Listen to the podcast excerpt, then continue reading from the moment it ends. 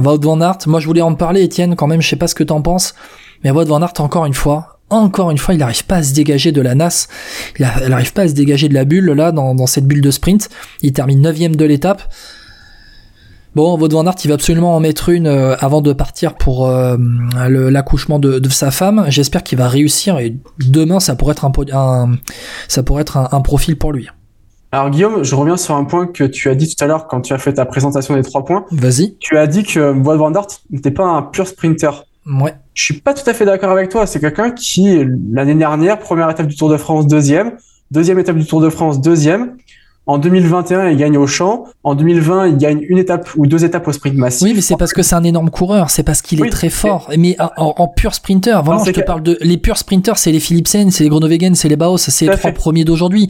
C'est même des Brian Cocker ou des Mats Pedersen. Ces mecs-là sont des purs sprinters. J'en viens, j'en viens à ce que je voulais dire, c'est que pour moi, il est tout simplement moins fort. Je l'ai déjà dit sur les réseaux sociaux il est tout simplement moins fort qu'en 2022. Alors il est fort, hein, attention, je dis pas que c'est devenu euh, un coureur euh, mauvais, mais il est juste moins fort que ce qu'il était l'année dernière où il fait 2-2, le lendemain il fait ce qu'il veut à Calais. En, montagne, il a fait des numéros énormes. Je pense qu'un Wood Van Aert en 2020, le de 2022, l'année dernière, il saute pas après avoir tenté d'attaquer sur l'étape d'histoire. Clairement, il est devant.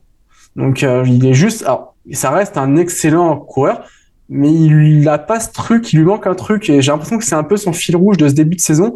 Il lui manque un peu un truc cette année. Alors, je vais nuancer avec deux points euh, ce que tu viens de dire, Étienne. La première chose, le premier point, en tout cas la première nuance, c'est que Wout van Aert, faut pas oublier le travail qu'il a fait dans le Tourmalet notamment, et la et la l'étape de Cotteret. il fait un travail de dingue. Il fait un travail de dingue pour euh, pour Johannes Vingegaard. L'année dernière, c'était déjà le euh, cas. alors vas-y, je vais passer au deuxième point après. C'était déjà le cas. Euh, il sauve la, la tronche de, de, de Vingard sur les pavés, il roule comme, un, comme une brutasse pendant 60-70 km.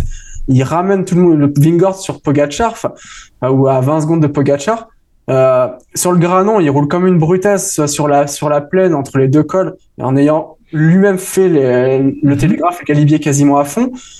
Tu le vois après, bah, je pense qu'il a quand même fait un début de tour où il a lâché beaucoup de jus en 2022.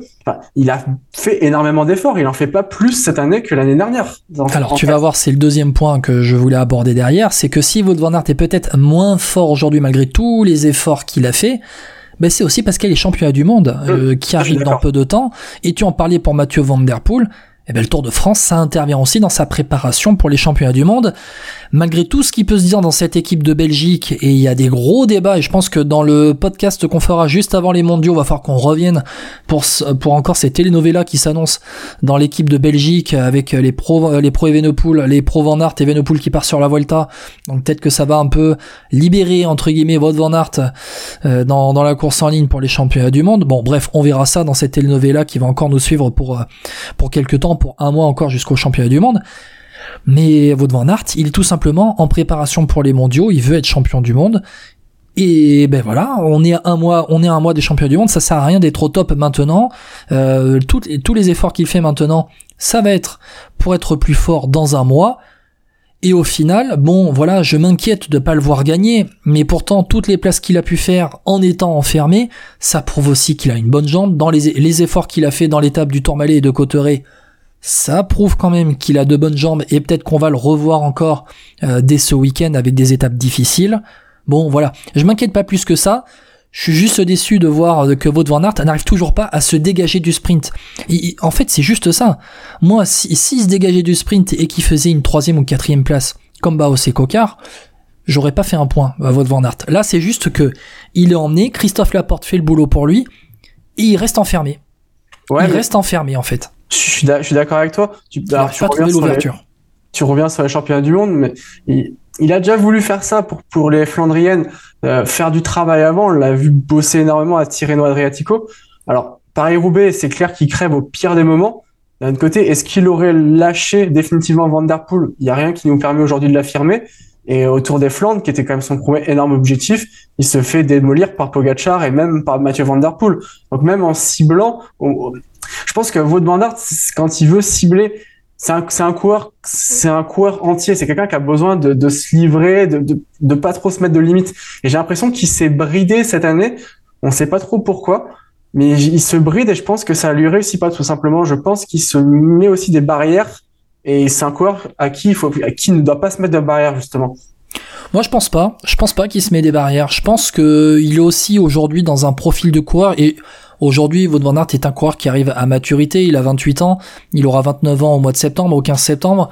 Euh, Wout van Aert, il a trouvé un peu, tu sais, pendant pas mal de temps, on se disait Mathieu Van Der Poel, Wout van Aert, faut qu'il joue le classement général du Tour de France, faut qu'il joue telle place, faut qu'il joue telle course, etc. Faut qu'il joue ci et ça.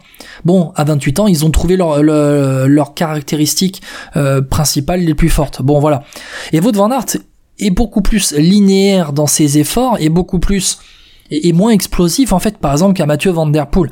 Et ce qui fait que, que Wout Van Aert est aussi un excellent rouleur contre la montre aujourd'hui, qu'il sera peut-être, s'il est encore sur le Tour de France, l'un des favoris pour le contre-la-montre euh, qui aura euh, en troisième semaine euh, ce cours contre-la-montre, qui sera l'un des favoris pour les championnats du monde. il me semble hein, qu'il fait le, les mondiaux de, de contre-la-montre. Il a été champion de Belgique du contre-la-montre en juin dernier. Bon, et puis au final, sa, période de, Flandrienne, euh, tu me parles du Tour des Flandres, il fait quatrième du Tour des Flandres, derrière qui?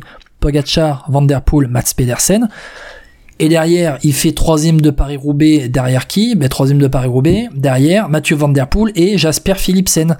Bon, voilà, ça a été... Euh, ça a été à Aert qui était allé moins aérien que l'année dernière. Il est moins aérien. Là, c'est juste que pour moi, c'est la preuve là que c'est pas un pur, pur, pur sprinter, parce qu'un pur sprinter, sur tous les sprints qu'il a eu depuis le départ du Tour de France, il aurait réussi à trouver l'ouverture, à trouver un moment donné, mais là, à chaque fois, malgré le travail qui est fait pour lui, il est enfermé, il n'arrive pas à, trouver cette ouverture au bon moment, le bon timing pour aller gagner l'étape. On l'a vu notamment à Limoges avec euh, tout le travail qui, a été fait.